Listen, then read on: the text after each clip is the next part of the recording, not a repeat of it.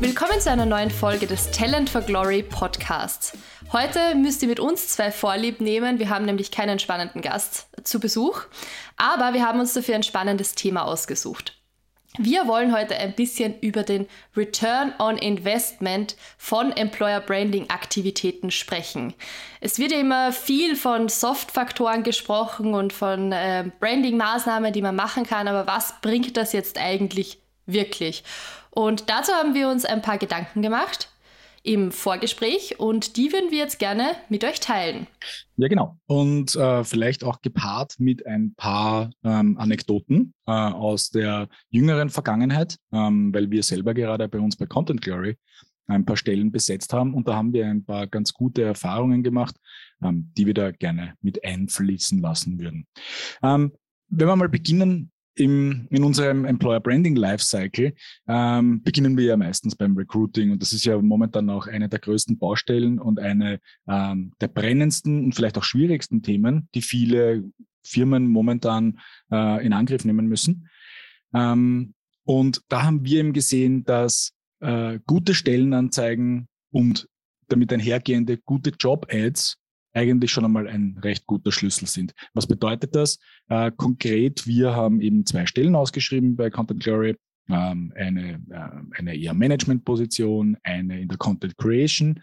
Ähm, und die haben wir eigentlich einmal als Versuch nur auf LinkedIn geschalten. Ähm, die eine beworben, die andere nicht beworben. Ähm, dabei war der Unterschied eher dort zu finden, dass wir ähm, die gehobenere Position dass wir dort ein bisschen Geld investieren mussten, um tatsächlich zu den entsprechenden Leuten zu kommen. In der Content Creation Position haben wir Unmengen an guten Bewerbungen bekommen. Wenn wir es versuchen, ein bisschen festzumachen, woran liegt das? Ähm, wir, wir glauben, dass, dass unsere Stellanzeige an sich, weil sie eigentlich ein bisschen ähm, witzig formuliert ist, vielleicht ein bisschen anders formuliert ist, sehr viel darauf abzielt, welche Kultur bei uns herrscht und wir ähm, das auch ein bisschen über unsere Stellenanzeige transportieren wollen, dass das einmal recht gut zieht. Das heißt, Leute bewerben sich, wenn sie die Stellenanzeige sehen. Ähm, und sagen wir jetzt mal von den, ähm, ich, ich sage jetzt eine, eine Zahl, ja, ohne sie jetzt ganz konkret zu kennen, aber ich denke mal, für die eine Position waren es wahrscheinlich 50 Bewerbungen, für die andere Position waren es 20 plus Bewerbungen. Und ich würde jetzt einmal sagen, dass ungefähr die Hälfte davon auch relevante Bewerbungen waren wo wir dann zumindest irgendwo in Austausch gegangen sind. Ich finde, das also für die, die, Content Creation waren mehr Bewerbungen. Genau, absolut, absolut. Ja. ja. Ähm, und äh, ich, ich, ich glaube, das, das sieht man einfach daran, dass wir eigentlich die richtigen Leute auch teilweise ansprechen. Also man muss das jetzt auch ein bisschen relativieren. Ja. Wir haben beispielsweise gesagt, okay, wir brauchen deutschsprachige Leute, weil das bei uns im Team halt momentan äh, irgendwie einfacher und besser ist. Könnte sich in der Zukunft ändern, aber momentan haben wir das noch so gesucht. Bei manchen Leuten ist das halt relativ egal, ja, ob du jemanden suchst, der deutschsprachig ist oder nicht. Das sind, da fallen natürlich schon einige einmal raus. Ja, also die sich einfach blind bewerben aus dem Ausland irgendwo. Das hast du halt auf einer Plattform, ich weiß nicht, ob ich das vorher schon gesagt habe, auf LinkedIn, ja, hast du das halt teilweise. Jetzt kommen wir zu der Return-Frage, die wir eigentlich beantworten wollen ich glaube, unser Investment war über den Zeitraum von gut sechs bis sieben Wochen ungefähr bei 80 Euro. Wenn man das jetzt vergleicht, ja, dasselbe hätte uns bei einer großen Jobplattform wahrscheinlich 15, 1600 Euro gekostet. Ähm, ob ich mehr bessere Ergebnisse gehabt hätte, ich weiß es nicht. Ich bin sehr zufrieden. Ja, wir haben alle Stellen besetzt und zwar sehr, äh, sehr gut und sehr rasch. Und eigentlich hätte man sogar noch mehr Möglichkeiten. Ähm, es gibt noch einige andere Kandidatinnen, die wir äh, in Evidenz halten, weil es einfach sehr gut ist und wir planen ja ohnehin zu wachsen. Und somit ist das vielleicht gleich der zweite äh, Tipp, den wir da mit reingeben können, nämlich äh, Talent Relations. Also wir versuchen mit den Leuten tatsächlich auch in Kontakt zu bleiben, um dann wenn wir tatsächlich wachsen und die Stellen besetzen wollen, dann wirklich auch auf die guten Bewerbungen, die wir schon bekommen haben, einfach zurückzugreifen, die anzuschreiben und zu sagen, hey Leute, ähm, es wird sich jetzt was tun, habt ihr noch Interesse? Wie schaut's aus? Und dazwischen werden wir jetzt eben auch Aktivitäten setzen, um mhm. mit diesen Leuten in Kontakt zu bleiben. Ja, dazu kann ich auch äh, eine kurze Anekdote teilen. Ähm, es war tatsächlich so, dass wir bei Ballbox in der Eventagentur ähm, letzte Woche verzweifelt auf der Suche nach jemandem war, der ähm, uns beim, bei einem Event unterstützen kann. Und zwar wirklich als Eventmanager. Und äh, man denkt sich immer, da gibt es unheimlich viele Leute, die das machen und können, aber in Wirklichkeit sind es dann wirklich gar nicht so viele, weil es gibt sehr viele, die jetzt in, im Service unterstützen können oder eben auch Hostessen und so weiter, aber eben nicht wirkliche Eventmanager. Und wir haben dann auch gesagt, okay, ähm, wir sind so vorgegangen und haben gesagt, okay, posten wir mal auf unseren eigenen Plattformen, auf allen Plattformen, die wir schon haben, schauen wir, was kommt so rein. Gab es ein paar Leute, ja, in unserem eigenen Umfeld, die da interessiert waren. Dann bin ich weitergegangen und habe mir gedacht, okay, was gibt es denn noch so für alternative Plattformen, ohne jetzt immer sofort eben auf die großen Jobplattformen zu gehen. Übrigens, ohne jetzt irgendwie die, die Jobplattformen, den, deren Berechtigung abzusprechen oder so, überhaupt nicht. Also ich glaube, es gibt genügend Jobs, wo man wirklich auf solche Plattformen auch angewiesen ist. Aber es gibt eben auch genauso viele Plattformen, die man oft gar nicht auf dem Schirm hat, aber auch viel bringen. Was meine ich jetzt konkret? Ähm, in dem Fall haben wir über Uni-Plattformen gepostet. Es ist sehr wichtig, dass die Person in, im Umfeld des Veranstaltungsorts wohnt, weil es einfach leichter ist, ähm, wenn man dorthin kommen, zurückkommen und so weiter und so fort. Das heißt, deshalb haben wir jetzt in diesem Fall auf der Universität in Linz gesucht und ich habe die Anzeige am Sonntag aufgegeben und am Dienstag hatte ich schon vier Bewerbungen ähm, wovon mit einer habe ich sofort telefoniert und das hat eigentlich gepasst und ich habe jetzt drei auf, in Evidenz, auf die ich für zukünftige Events wieder zurückgreifen kann.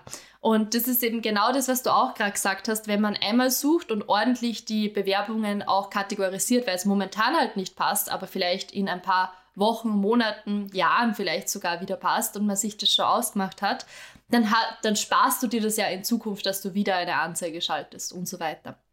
Und eine Sache wollte ich noch anmerken bei der, bei der Job-Ad, bei der Stellenanzeige an sich. So haben wir angefangen. Ähm, es ist eben auch wichtig, dass die vom Inhalt her möglichst interessant natürlich ist, aber auch möglichst klar formuliert ist, worum es geht. Weil es bringt ja auch niemanden was, wenn ich jetzt äh, x hunderte Bewerbungen bekomme, aber eigentlich niemand für den Job passt. Und wenn sie möglichst klar formuliert ist und interessant für die Zielgruppe ist, dann hat sie ja, und jetzt wieder auf den Return on Investment zurückzukommen, dann hat sie ja erstens mal von der Reichweite her, von der organischen Reichweite her schon eine viel größere organische Reichweite und somit tue ich mir beim Sponsoring ja dann auch leichter, wenn ich diese dann bewerbe in Form einer Werbeanzeige, zum Beispiel auf Social Media, dann performen mir Posts, die organisch schon gut laufen, auch bezahlt natürlich besser. Und da spart man sich wiederum Geld. Vielleicht gleich zum Stichwort organisch kurz zu kommen. Ähm, nächster Tipp, den wir vielleicht mitgeben können, ist wirklich auf der eigenen Webseite zu schauen, dass man äh, alles, was die Arbeit beim Unternehmen beinhaltet, beziehungsweise natürlich auch die Stellenanzeigen selbst, äh, in einem Format zu posten, das von Google gefunden werden kann. Ähm, wir, wir haben unter diesem, nennen wir es mal Inbound Recruiting, doch immer wieder sehr gute äh, Initialbewerbungen bekommen, beispielsweise auch. Ähm, natürlich auch auf die Jobs, die in der momentanen Situation Initiativ. draußen sind. Ah, Initiativ, Entschuldigung, natürlich. Initiativbewerbungen, Verzeihung, ja. Ähm, Initiativbewerbungen bekommen, die, äh, die ähm, und natürlich auch auf die Job Jobanzeigen selber, aber gefunden zu werden und dass die Leute sich eine gewisse Vorstellung darüber machen können, wie ist die Kultur im Unternehmen, was sind die Mitarbeiterinnen im Unternehmen, ist absolut essentiell und äh, auch hier hilfreich. Und wie wir wissen, alles, was organisch ist, ist günstiger, als wenn man dafür zahlen muss. Mm, mm.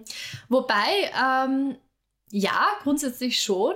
Ähm, aber natürlich, das ist wieder dieses klassische Strategiethema. Wenn ich eine ordentliche Strategie von Anfang an habe und mir am Anfang die Zeit nimm, ordentliche Prozesse aufsetze, eine ordentliche Employer Brand auch auf meiner Website kommuniziere, die Kultur gut vorstelle, das Team vorstelle, den äh, Leit, die, die, die Werte des Unternehmens, Mission, Vision und so weiter und so fort, dann tue ich mir langfristig leichter Leute zu finden.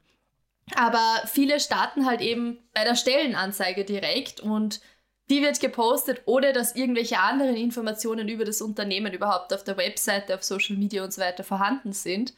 Und das ist genau diese, diese Misconception, dass man sich denkt, okay, die Stellenanzeige ist alles, was ich brauche, um zu heiern. Dabei ist so viel mehr dahinter und wenn das einmal aufgesetzt ist, ein Prozess, ähm, dann spart man sich auch langfristig Geld im Hiring.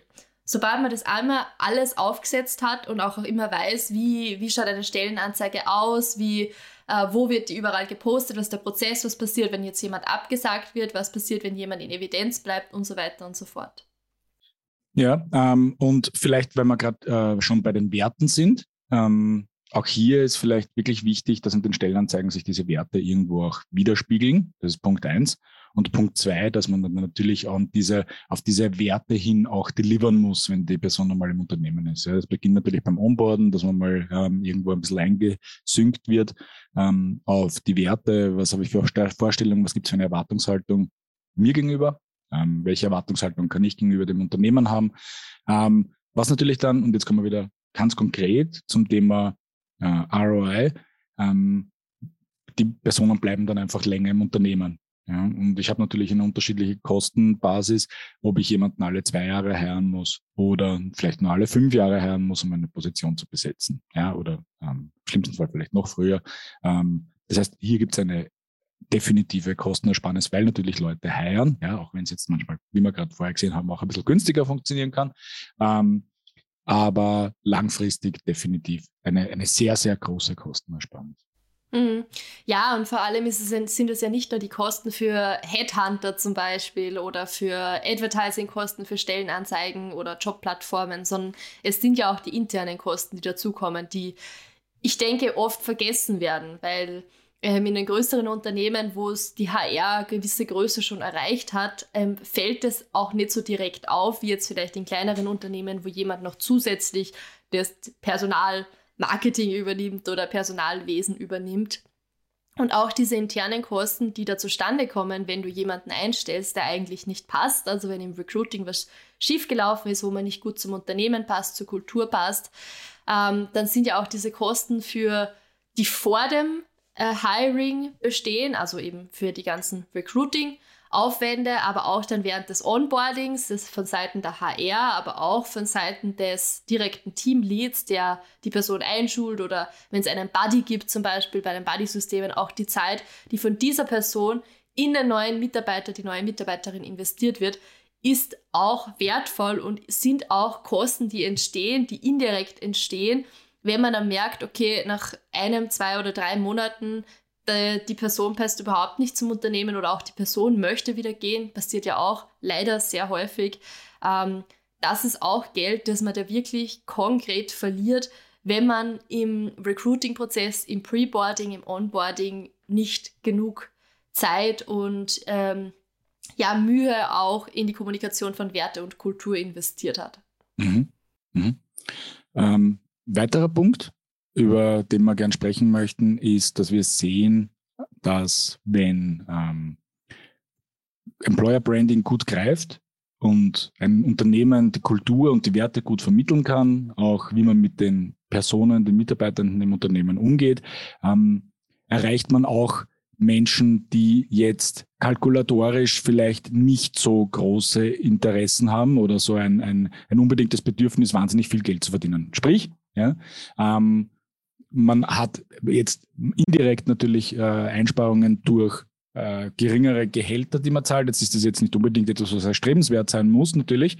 Ähm, der Punkt ist hier, glaube ich, einfach, man erreicht auch Leute, die nicht nur ausschließlich kalkulatorisch ähm, ausgerichtet sind. Und ich glaube, das ist auch sehr wichtig. Das sieht man auch, glaube ich. ich. Ich denke, dass viele Unternehmen, die nach außen hin auch sehr kalkulatorisch auftreten, in ihrer eigenen Bewerbung, ihrer Leistungen beispielsweise.